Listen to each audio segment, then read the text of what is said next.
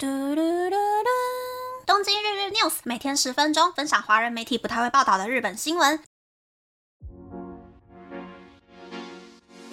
欢迎来到东京日日 news，我是库鲁米，我是一整天都在头痛的库鲁米。早上起来开始痛，吃了止痛药，过没多久还是继续痛。下了班之后一直痛，睡两个小时起来头还是很痛很痛的库鲁米啊！偏头痛的这个症头哦，真的每两个月就会出现一次吧。这一次刚好出现在礼拜一，我压力最大的礼拜一，真庆幸我昨天是在家里上班的，不然去公司我会更痛苦。昨天的新闻呢，第一个就是好不容易找到的那个同岛聪他去世了，所以关于连环爆炸案的详情好像就再也查不下去了，感觉有一种真的被同岛聪躲过去的感觉耶。最后的结尾该怎么讲？就是すっきりしてない感じ。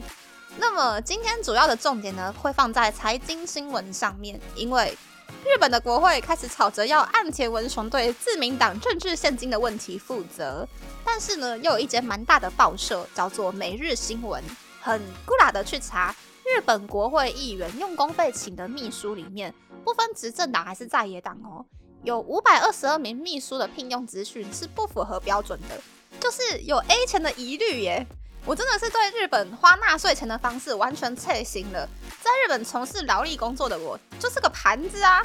所以我不想要看政治新闻了。再看下去，我真的是会搞血压。现在搞练到一半，我又开始头痛了。Oh my god！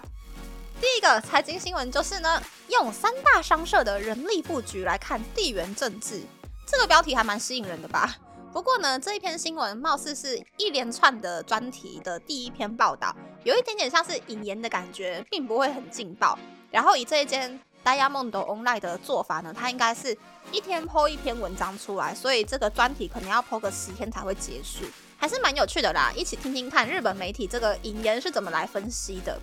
巴菲特自从二零二零年开始投资日本商社之后，大型商社的股价涨了四倍。但是看似前景不错的商社却有个很大的弱点，那就是中美对立之后，中国市场的风险变高了。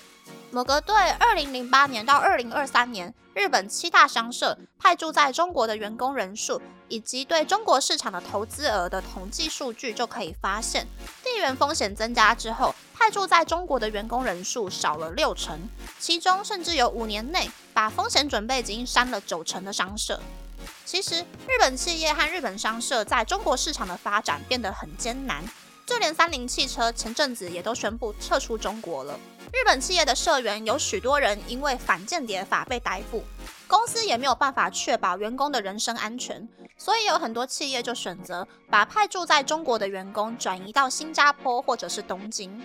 而日本的商社原本的主要业务是替日本企业从海外进口原料，送到日本制造商的中国工厂去。但随着许多制造商采用中国工厂制造的原料，又或是把工厂搬迁到越南，使得日本商社在中国市场可以发挥的空间变小。例如，三菱商事持股百分之二十的三菱汽车，在中国市场的销量锐减，也影响到了三菱旗下的化学以及制造业等等的相关企业。二零零八年，三菱商事派驻七百八十一名社员到中国，但现在只剩下百分之三十八的人还在中国。除了三菱商事，在中国成绩最好的伊藤忠商事人员也大幅缩编。伊藤忠在二零一六年对中国的中信集团投资日币六千亿元，但相比二零一七年，伊藤忠商事派驻在中国的社员也少了一成。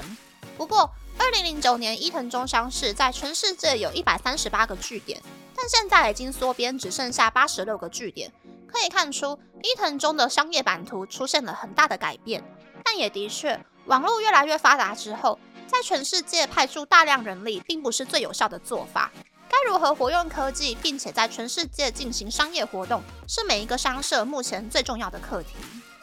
嗯，大家觉得怎么样呢？讲到三菱汽车退出中国市场，就让我想到前几天忘记是在哪里看到的新闻。Toyota 自己出来说，他们是故意不搞电动车，而是专精在开发油电混合车。原因是因为电动车的市场已经饱和了，但是电动车的缺点就是时不时就需要充电嘛。所以 Toyota 选择玩结合环保以及便利性的油电混合车。如果日本可以成为油电混合车的制造大国，日本五百多万名汽车业的员工就可以继续工作下去。所以，也许大家以后可以不用对日系电动车这五个字抱太大的期望了。再来是跟外资科技业有关的新闻，有一个叫做 Work Circle 的 APP，在日本的使用人数突然变多。这个 Work Circle 是二零二三年上线的，目前大约有五千五百名用户在使用的匿名工作交流平台，主要是给 Google、Amazon、微软、Salesforce、Sony、Line、乐天、Recruit 等公司的 IT 人才所使用的平台。注册账号的时候，必须要使用公司的电子信箱，还要把薪水明细以及源泉征收票，也就是日本企业年底计算薪资还有税金的明细表给抛上去，以确保 APP 的用户符合平台的标准。此外，因为是匿名的平台，在 APP 里面可以问其他用户薪水或者是产假福利等等非常细节的问题。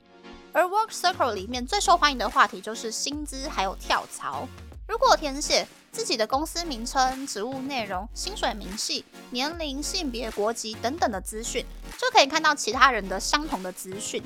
让用户可以去推算说自己的薪资待遇是不是合理，让不擅长和人资讨论加薪的日本人有一个可以评断自己的参考资料，以提升未来的竞争力。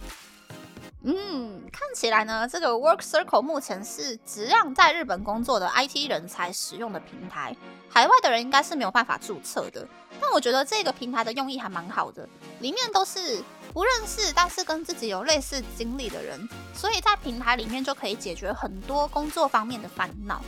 拿我自己来当个例子好了。我在日本是用外国人的身份工作，可是，在台湾毕业的我呢，很难找到跟我一样在日本没有朋友、没有家人的人聊天。那如果是职场的同事，或者是台湾的亲朋好友，也没有人可以帮我解决，就是身为外国人在外国工作的那种疑惑。所以，如果是我的话，我就会还蛮需要这种提供给少数人使用的平台，而且注册条件设定的越严格。就可以过滤掉只是来平台打探消息的人，去稀释资讯浓度的风险。